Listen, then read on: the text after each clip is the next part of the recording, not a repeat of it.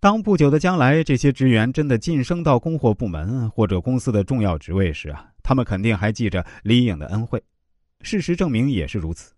在竞争十分激烈的生意场上，窗帘布艺公司越来越多，很多公司都因为经营不善而亏损。但李颖总能以相对低廉的价格拿到其他布艺公司拿不到的稀缺货品。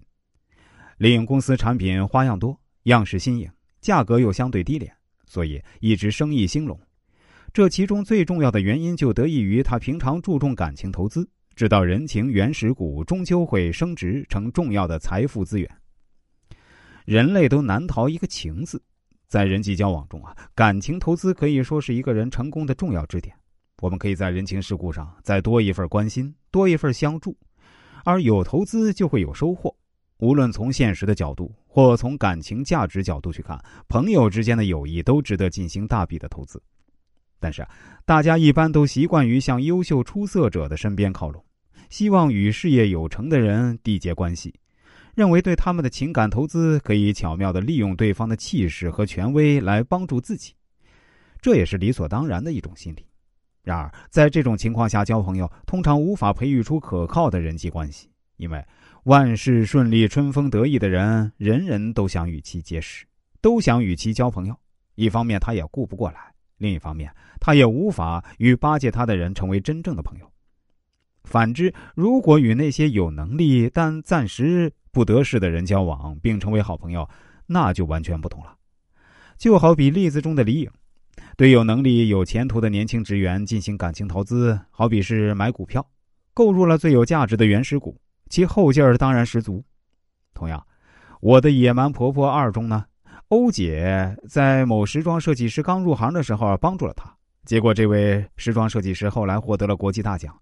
各大时装杂志削尖脑袋想约稿而不得其时，欧姐却能轻松拿到他的独家专访权，这让自己的杂志大卖。这也完全得益于欧姐购买了一个人情原始股，所以才能得到丰厚的回报。